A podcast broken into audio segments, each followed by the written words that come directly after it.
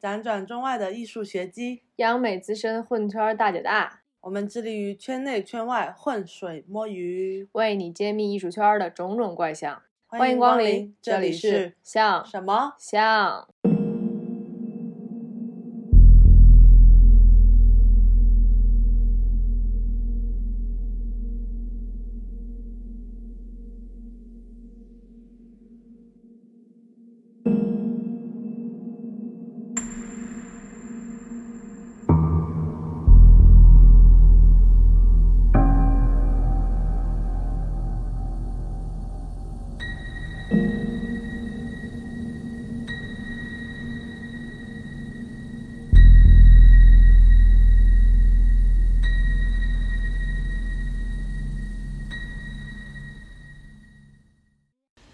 到像什么像，我是勾勾，我是汉堡。今天呢，就是想和大家聊一个比较犀利的话题。嗯，终于脱离了我们前前一段时间的一毕央美毕业季系列节目。对。然后，呃，今天这个话题呢，也是。我们上了美院之后的自己的亲身感悟，嗯，就是作为打双引号的学艺术的，我们正在做的事情到底和当代艺术有多大的关系？这也是一直以来特别困扰我的话题。嗯，相信听、收听和关注我们的朋友，一定都对艺术是十分感兴趣的。其中肯定也会有艺术类考生，和我和汉堡一样，都是通过艺考之路层层选拔进入美院进行。呃，学习艺术的，我们之中的大部分人都会在进入美院之后，突然就丢掉了画笔。就是我的爸妈就会质疑我说：“哎，你怎么不画画了？”不知道汉堡会不会有这样的情况？对对对，就上了美院之后，对对他们就很很懵，就不知道怎么，这明明就是学画画考上的，然后上了美院就净干一些奇怪的事情，就开始。他也不理解，他也不敢发出什么质疑。而且我爸我妈经常会说。啊，你这可好，就是说不画就不画了，一一笔都不画。对对，有的时候我爸现在还会给我发一些，就是那种他拍的什么，就那种劳动人民呐那种素材啊，说你没事画画速写呗，你这。家长还有点不 习惯。就还，对对对，就是他们还在之前的那个状态里，那个课程安排里，没想到现在已经变成了一个，呃。就我们仿佛被一脚踹进了一个叫做当代艺术的世界。对，其实我们上了美院之后会发现，无论是绘画还是雕塑，甚至是其他的影像还有装置，其实都是 N 种表达媒介其中之一。所以说，更别提我们在考学阶段奉为神旨的黑白灰、构图、黄金比例等这种绝对的准则，在我们进入美院之后，这些东西好像都没有那么重要了。没有那么重要，对，而且在整个现在这个当代艺术的世界里，几乎是没有准则的。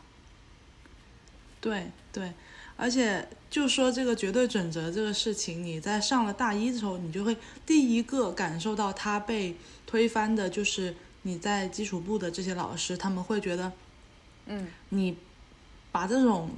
构图、黄金比例和黑白灰掌握的越好的学生，就感觉已经走到了一条死路，嗯，死胡同，就感觉已经教，对对对，教不活了。那个时候你就一下子就会开始质疑自己吧，不断质疑自己。嗯，对对，呃，对我们现在周围的同学，其实更多的是在用综合材料的方式来做创作。嗯，呃，但是其实在这里面不会变的一个。但其实，在这些各种各样的表达媒介形式中，其实表达的内核是没有变的。嗯，其中被最多人所表达的主题呢，就是自己。于是，我们就放下了自己的画笔，开始找自己。在这个过程中，就像刚刚我们说到的，父母会问：“哎，你怎么不画画了？”这个时候，我们一般都会说一个特别神神叨叨的神秘的话，就是“我在找自己”。对，反正我到现在也还没找到。找自己。后来我发现自己是流动的。对，这如果你告诉父母自己是流动的，父母会疯。这个孩子可能得进精神病院了。孩子已经学学偏了，学完了，学坏了，给孩子。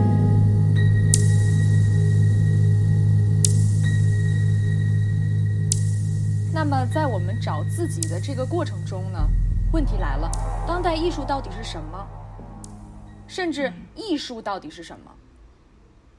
嗯，呃，我们之前在考前班学习的美术，所谓的画画和做艺术到底有什么必然联系吗？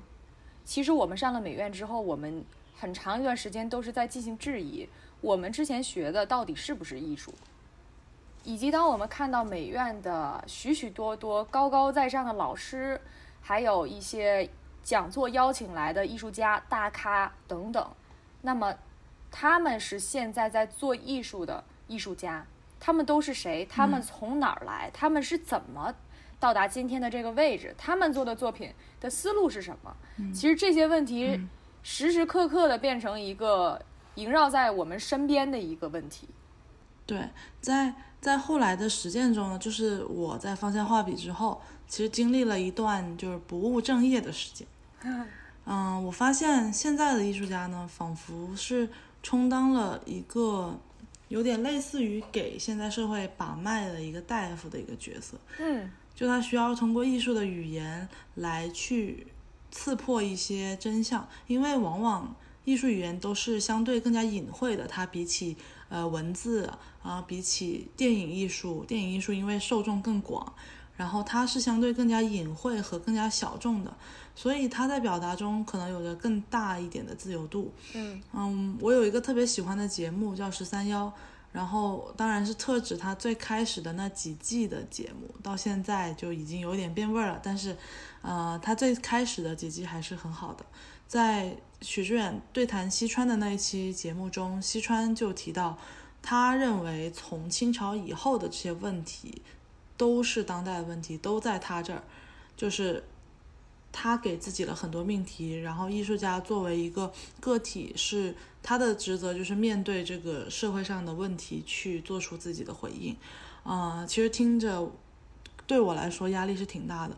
就感觉今天的艺术家肩负了非常沉重的使命，不再是以前我们认为的，就是呃山山水水，然后在自己的小乌托邦里制造小情趣的那个时代了。其实我觉得回到最根本的问题，还是我们来的路，就我们用最年轻的那个阶段学的那个东西是相对来说是无效的，对于现在当代艺术来说。所以我时时也会在反思当时艺考的这个经历。不知道汉堡对这个经历有什么样的一个看法？你当时候的？对，我觉得其实可以说，我们当时在艺考所学的东西，它只是说应对一个考试，它跟现在的艺术其实可以说是关系不大，或者是甚至是非常微弱的一个关系吧。但我觉得现在的考前班也在逐渐的转型，其实主要原因是因为中央美院的考题也在。试图挣脱考前班的一个套路的捆绑，呃，之前中央美院的考题其实一直是跟考前班保持着一个非常微妙的一个联系的，就是我们在考前基本上练习的那些东西，那考试也差不多。其实像中央美院现在的实验艺术学院，还有一些设计学院，他们的老师就在逐渐进行各种反套路的考题的设计。那么，像文学呀、哲学，甚至物理化学考题，都逐渐的出现在艺术考卷上。一开始让考生们摸不着头脑，这是在招艺术生，还是在招达芬奇式的全才？以及甚至那种古英语的翻译，这样的很可怕的题。对呀，对我有个朋友今年考研，然后他没考上，就是他初审没过。但是后来他看了考题之后，他说：“行，就算我初审过了。”我也考不上，就是那些题目很恐怖啊！就是只有你想不到，没有实验艺术做不出来的事儿。所以其实最近啊，就像邱志杰呀、吴建安啊，实验艺术的这些老师，他们就是每一年在招生考试之前都在研究这些事儿，而且他们为了这个反套路，他们经常就是从他们平时看的书。甚至是平时他们跟自己孩子的聊天中找到那些可以出考题的点，所以这个点你根本是压不住的。比如说之前邱世杰就是出了那个《小王子》那本书里面的一个概念，是帽子还是蛇吞象？呃，这样的一个很有意思的嗯考题吧。但其实这样的考题逐渐在增多，呃，这个也其实并不是找不到原因的，因为现在随着整个我们艺术界的这种跨学科的案例的增多，其实我们不禁又要回到那个问题：艺术到底是什么？艺术的终点到底在哪里？所以就是其实。呃，着眼当下呢，就是所有的领域，它除了艺术以外，所有的领域都在进行着学科之间的碰撞与融合，所以艺术当然也不例外。对，我觉得其实像实验艺术的这种这种反套路的一个出题模式，它特别像在赌一个人，嗯，就是他放弃了一个大批量的一个招生的感觉，嗯，就我。就算我今年不招生，我也要赌到一个，嗯，他能够有涉猎如此广的一个，他他也要赌到一个他想招的学生，他对自己想招的学生有一个很明确的画像，对对对，他就要找到那个人，对，特别明确，嗯，而且其实最近几年更偏向于这个招生的趋势，就是想招本科是有一些就是其他那个学科学专业的一些学生，比如说。你本科可能是化学的，甚至你本科学的生物工程，这些都非常好。因为为什么？就是在这个大趋势之下，中央美院不可能说独善其身。如果他们一味的招只会画画啊，只懂艺术，只懂所谓从以前的艺术跟大师学习的这样的一些人的话，那么中央美院的血液永远都不会更新，他也不会去真正的跟科技做到一个结合。所以说。对，为什么他要招这些人进来呢？其实并不是说他真的能给这些学生什么，而是让学生对给这个学校带来一些什么。我觉得真的是这样的，真的是这样的。有很多说实验艺术为什么他想招一些科有科学的背景的一些学生，其实就是想整个一个大换血。我觉得，嗯嗯，其实这种这种行为真的非常重要，因为我们现在回顾我们学艺术的这个道路，其实。浪费了很多时间，就是，比如说你上了大学之后，让你扔掉画笔，就需要一到两年的时间。嗯，对。让让你忘记自己曾经是一个学画画的一个人，就需要很长的一段时间。而我之前其实有也有过一个想法，因为我觉得我们学校的这个范围太窄了。嗯。就是要么就造型，要么就设计，搞来搞去的，在这里面，这些小小圈子里搞来搞去。我觉得其实艺术院校就应该是一个大的概念，嗯，就艺术类院校，比如说中央音乐学院、中央美术学院、中央戏剧学院，它就应该合并在一起，然后碰撞，然后让他们去摩擦出更多的可能性。就我们现在就是全是视觉上的一个东西，就像我现在的学校就是所有的综合类艺术学院。就是有戏剧、舞蹈、音乐，然后还有摄影、平面设计这些等等等等。对对对，电影对动画，就是这个意思。就是，而且有的时候，甚至我们比如说我们学校里面已经存在了，比如说有人文、设计、造型三大类，它都不会在这中间有一个什么沟通。不会。对，这个其实很可怕。就你看，之前我当时有一个事情，就是对对对，和中央音乐学院他们合作做一个话剧的一个项目。嗯。那个时候，你想，你你就会亲身体会到一个，呃，跨学科的时间成本和，呃，金钱成本，就是因为央音和央美其实隔得很远，在地理位置上。嗯。然后你每次去一趟，再回一趟，可能就要四个小时。所以就是会让很多的可能性消失。消失。所以艺术这个大的概念，对吧？艺术是一个特别大的一个概念，所以我觉得我真的很希望未来可以是有中央艺术学院这样的一个状态。曾经其实以前中央美院是央音还有舞蹈系都有的，就是现在的央音前身其实是中央美院的一个系，音乐系。对。我觉得那个时候就很好，不知道为什么要分出去。其实可能在当时有一个什么原因，但我觉得，呃，不管是在当时有什么原因，它现在很明确的一个点，很明显的一个点就是，离这么远的学科都都在趋于融合，为什么所谓的艺术还要把它们给拆分开，对吧？对，对。那其实现在在这种各个学科进行融合的一个过程中，就我们作为学艺术的人去看这些现在的一些艺术展览，也会觉得很难懂，因为有了更多的知识基础的门槛。对，就比如说你去看一个特别偏科技类的一个艺呃艺术作品的话，你可能会有很多的技术类的东西不理解。嗯，然后，但是它反从另外一个角度来说，也越来越深刻了。嗯，它可能是在不同的跨领域的地方对这事情的讨论更具有专业性，因为像我们身边有一些同学，他也在进行，就是比如说偏数数字类的创作，然后偏一些技术，然后编程的这一类的创作，对。但是它一定是一个很浅、很入门的一个技术的状态。嗯。嗯，他啊，对他只是就比如说我们这个专业的人看觉得很不错，但是可能真的是那个专业的行内的人看就会可能有点太小儿科了。嗯，我只是说大部分的一些艺术家也会有做得很好的人，对，所以有的时候就像汉堡说的，实验艺术学院想要的那类人才，就比如说我本科学的是人类学，或者是呃社会学、哲学，然后去做这个东西，可能会更有意思。对，其实现在的艺术家的学科背景，它包括但已经不限于人类学、社会学、历史，甚至是一些科技等社会学科。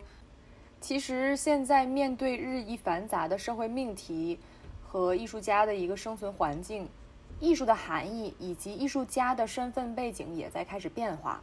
艺术需要更多的与其他学科进行融合，出现了很多以往所学的专业完全与艺术无关的一些跨学科的艺术家。在这种现象下，艺术可能变得会越来越难懂，但是好像也变得越来越深刻了。呃，就比如说像我们熟悉的一些国外的艺术家，之前有一期提到的卡斯滕霍勒，他之前的一个学科背景是数学家，所以他的作品其实是有一定的门槛的。比如说你在看这个他的作品的时候，你可能只是会注意他的一个形式，但你并不知道他为什么会做成这个样子，那他的思路是什么？但可能你了解了他的一个学科背景，以及他想说的一些话，就是说必须是你站在一个有数学背景学科的这样的一个人的角度去，才能看明白他作品里想表达的一些东西。而且我们在本科的时候，其实中央美院也有很多这样一类的讲座。就之前实验艺术还请到了那个跟中科院的一个合作的系列讲座，那我也去听了呃很多期，像有一期就是在聊到一个更改 DNA 的这样的一个事情，对一个基因重组、基因改写的一个一个手段吧。其实有国外的艺术家做的那个荧光兔子，不知道你有没有印象？嗯，其实它就是改变了兔子的一个基因，然后兔子呢嗯。就其实可以呈现出一个荧光的，就是状态，就是他的哦身体可以发光，科学家现在变得有点像造物主了。造物主了，而且还有那种年均画画，就是年均它是可以嗯有排列图形的，然后你根据什么位置给它加一些什么东西，它是可以做出嗯你想要的形状的，有很多这样的案例现在。嗯，就其实，其实我觉得这些创作特别的有意思。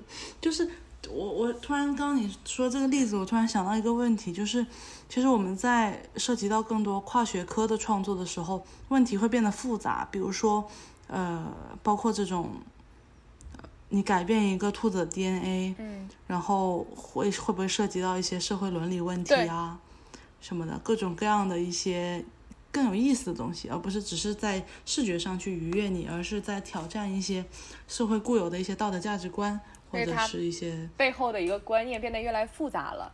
嗯，不仅仅是说局限在对艺术，或者局限在某一些既定的我们总讨论的一些东西里面。对对对，这复杂性是非常具有魅力的。嗯，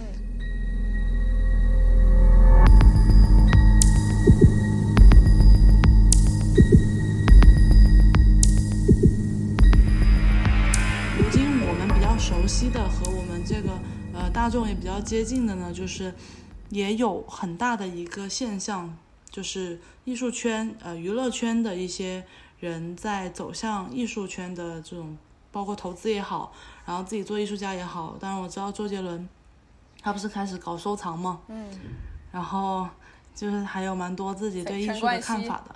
陈冠希在对尤伦陈冠希斯办摄影展，最近一个展览呢，就是姜思达和 X 美术馆合作呈现的这个特展项目，就是 X X Invites 姜思达爱我。一直以来都关注姜思达，但是他这个个展的举办呢，对我来说还是有一点意外的，但是也在情理之中，毕竟他一直都很姜思达。姜思达是谁呀、姜思达就是从那个呃奇葩说出来啊？的一个人，知道他了，我知道了。你知道他了吧？嗯，就是他经常是男扮女装，然后打扮的非常美艳，但是不是很有性别的那一种。嗯嗯，就是已经超越了性别的一种打扮。呃，所以说我觉得聊这个话题的话，还是想从这个公众人物聊起。了解到他，其实是因为他一次又一次火出圈的造型。他的这个个展的举办，在我看来有一点降维打击的意思，因为因为他一直都算是微博上的一个意见领袖，经常会发表自己的看法，然后和微博上的人骂战啊，然后聊天啊这种状态，嗯所以他的本身自带的一个流量去举办这样一个个展，就是其实挺降维打击的，因为他降到了一个和我们一样的一个尺度上去做了这件事情。比如说我们作为学生去做这个展览，就基本上不会有什么大的一个回应，但它其实这变成了一个社会性特别大的一个展览，因为去看的人特别多。然后这件事情就会让我开始想一件事情，就是我们相对于整个社会的发展来说，艺术的发展近年来其实是不温不火的。嗯，它差在哪里？就是它变成越来越变成了一个小范围的自嗨的活动，就是、呃，其实如果没有像木木美术馆这一类的艺术机构，其实木木美术馆它也走的是流量的营销。它它就绝对的是流量。对对，就是如果脱离了这些流量的加持，作为从学术角度上去评判它的一些展览，它还能不能够有今天的这样的影响力？嗯，那如果影响力靠的只是流量的加持，那今天的艺术的作品力量又在哪里呢？对，其实聊到这里，我真的颇有感触，因为其实我们现在可以看到大量所谓的新媒体艺术、科技艺术的展览充斥在我们的生活。甚至最近还出现了像沉浸式展览这样如此吸睛，但是又不知所云的名词，就听起来很有逼格啊，很高端，但嗯实际上就是在卖弄一些噱头，对吧？那有点像制造了一个大型的拍照场景。对对对，其实其实，在这样的一些展览里面，作品就变成了一些拍照的道具，好像变成了那个嗯专门去拍艺术照的那种场地。嗯，对。那其实这些看似前沿的艺术展览，将艺术的概念逐渐扩容，艺术本身呢，也在悄悄的变质。我曾经在一个展览现场上听到一个那种性感辣妹。就是无比失望的说：“哎，这个展览怎么都是画啊，没什么可拍的，早知道就不花钱进来了。”对，之前在上海看展的时候也，也是看见过一类这样的事情，就是在一个某道具灯光都满分的当代艺术展上，看到拖着一行李箱衣服来拍照的人，然后还将那些大包小包、自己的手机啊、没有地方放的这些东西，毫无顾忌的直接放在作品上。也许是作品给了他误解，那个作品长得有点像桌子，就是像一个 像一个台面儿，他就觉得说我这东西当然就可以放在这，就是给我放东西的，但是那是作品。嗯所以说，其实像那些人满为患的七九八、尤伦斯，像上海的明当代，然后木木美术馆，这些知名的美术馆里，到底有多少人真正在意的是艺术作品？又有多少人只是为了 get 颇具氛围感的社交素材？对，也是让我们不得不质疑未来艺术道路到底还是不是充满无限可能？因为其实，呃，现在的这种状态，呃，艺术展览已经不像以前那样高高在上了，已经把嗯所有的东西啊、能放进来的东西都放进来了，但是，嗯但是这个时候还是会让人质疑。那当你把所有东西都放进来了，是证明这个艺术是越来越宽呢，还是越来越窄？其实我们都知道前两年特别火的那个 Team Lab 那个新媒体艺术作品，就是就像刚刚汉堡说的那样，就是非常闪耀夺目的声光电，嗯它看起来什么都有，嗯什么都有，像一个大型的乐园，嗯，但是这里面好像没有艺术，就是它对它看着很新，但是其实它一点都不新，它有点只像是一个科技的附庸。对对对，它看起来特别新，有很多新的观众去进入，有很多新的技术在进入。嗯，但是从艺术的角度来说，它并没有像以前那样子的革命性的一种变革。对对呃，但是又反过来说，Team Lab 这件作品，它吸引了大量的观众前去和它互动，然后包括拍照也好，然后包括上传到自己的社交媒体也好，它其实在一定程度上也完整了这件作品。嗯现在的作品有点像是类似于，如果没有观众，这件作品是不完整的。对可以说，流量是这件作品的其中一部分。对。其实说到 Team Lab，我想说补充一句，呃，嗯其实我最早看 Team Lab 是在东京，就那个时候国内还没有 Team Lab 这个，还没有传到国内。在东京的一个展览上面看到了 Team Lab 的一个最经典的作品，就是它就在一个完全无光的一个空间内吧，然后它六面墙壁其实是视频是连起来的，就是让你好像在一个。嗯，纸箱里面，然后这个纸箱的六个面都在同时上演一些东西，然后它们之间会会有连接。然后当时我就觉得这个东西特别有意思，但我觉得这种其实是新媒体，然后科技刚刚介入到艺术当中来，这种实验其实是非常可贵的。但在之后，他到了国内来以后做的一系列的一些作品，我觉得已经与艺术无关了，甚至是它。嗯也没有必要去做这一类的实验，因为他已经把这个东西玩透了。其实你能看到，那么他其实也是在玩所谓的流量，他并不是说，嗯嗯呃，他是在主动去吸引流量，而不并不是说大家看到了他的闪光点或者是怎么样，他其实是有意的去炒作一些东西。对对，嗯。因为现在这个新媒体艺术的时代，就是本来它这个艺术就是一个非常松散、定义不清的概念，嗯。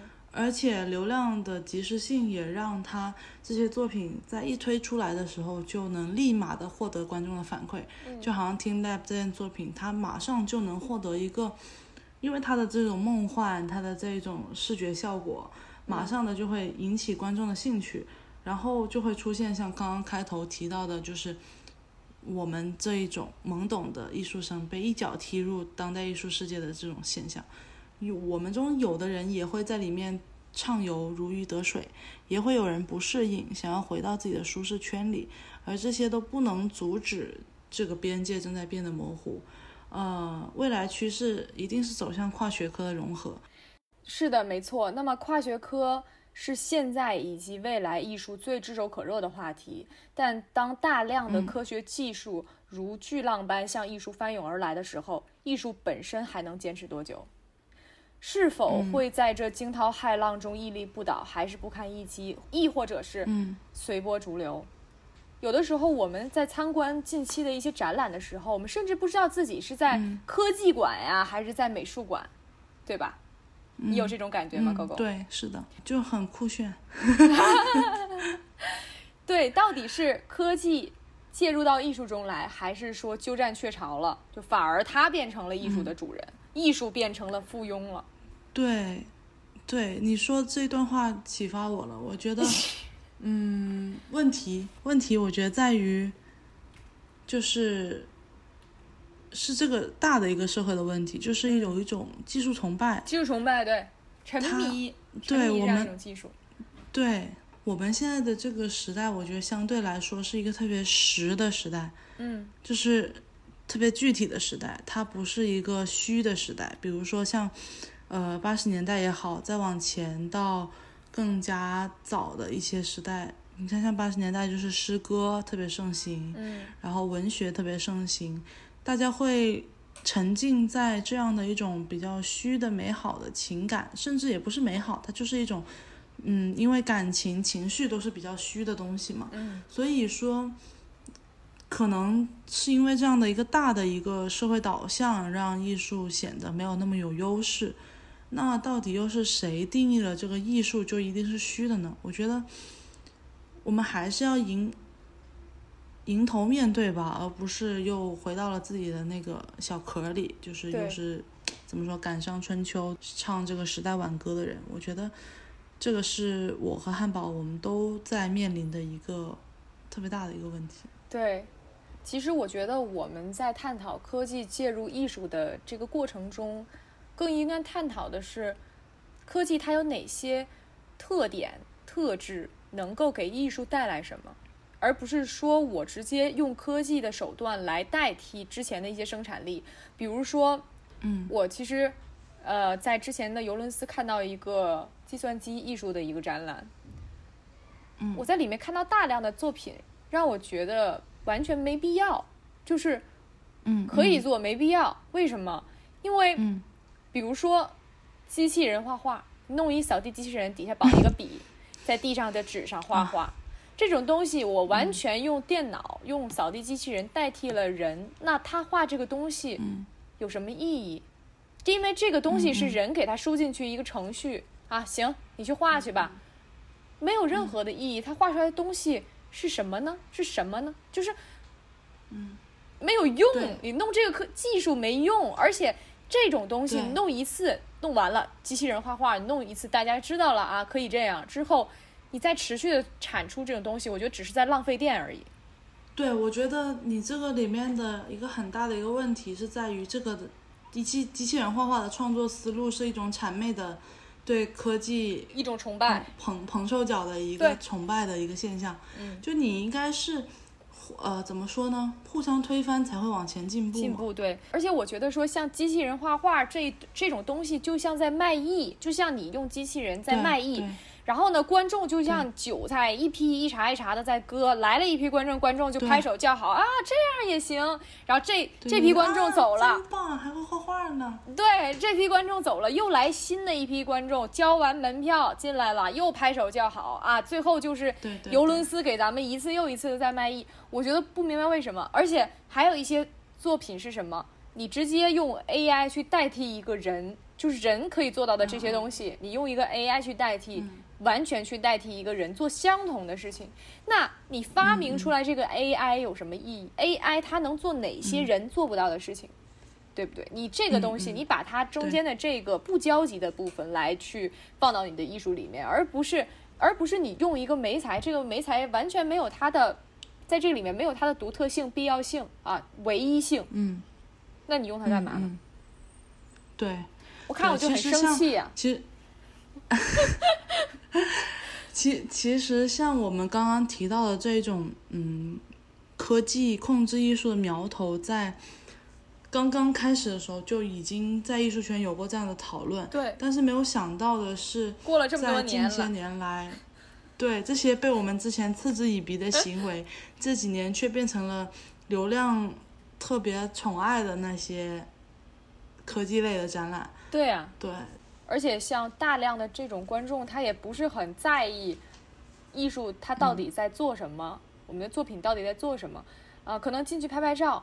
我今天来了，这个高科技，又有科技感，又有氛围感。对。那回去发个朋友圈。以前啊，我们的美术馆其实是对这种行为嗤之以鼻，但近几年呢，就是说这样的行为就已经被当成这种，就是说所谓的流量给供起来了。就养大爷似的，就是无所谓，观众怎么样都行，只要你来，只要你给咱们贡献流量，只要你发发微博、发发小红书，你就是大爷。对对对。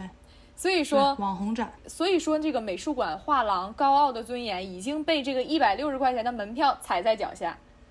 所谓的贵了一百六十块钱，一百六对，所谓的艺术门槛也早就被这巨大的流量给踏平了。唉。因为其实我们在上一期不就聊到了这个艺术门槛的问题嘛？美术馆，对，把自己给弄得好像很神圣，但现在这种对，这种神圣已经逐渐的在消失了。对，它分为这种就是网红式的美术馆，以及这种比较学术的美术馆。嗯，然后，因为它网红一定带来的是流量，流量就是影响力，影响力就是我觉得一部分来说就是艺术的有效性。嗯，你没有一个完整的一个观众接受过程，它不构成一个完整的作品。就你做出来如果没有人看的话，对，而且我觉得现在可能美术一些美术馆已经把这个问题给想透了，因为以前艺术一直是小众的，自古以来都是小众的。嗯，但现在，对呀、为了博大众的一眼，呃，已嗯经其实对他在办一个展览的时候，已经悄悄的把这个流量的问题给算进去了。以前可能都没有这个词儿，什么流不流量的也无所谓对。对，以前的那个画展都不要票呢。对，嗯现在是太贵了。现在所谓的非盈利已经越来越少了。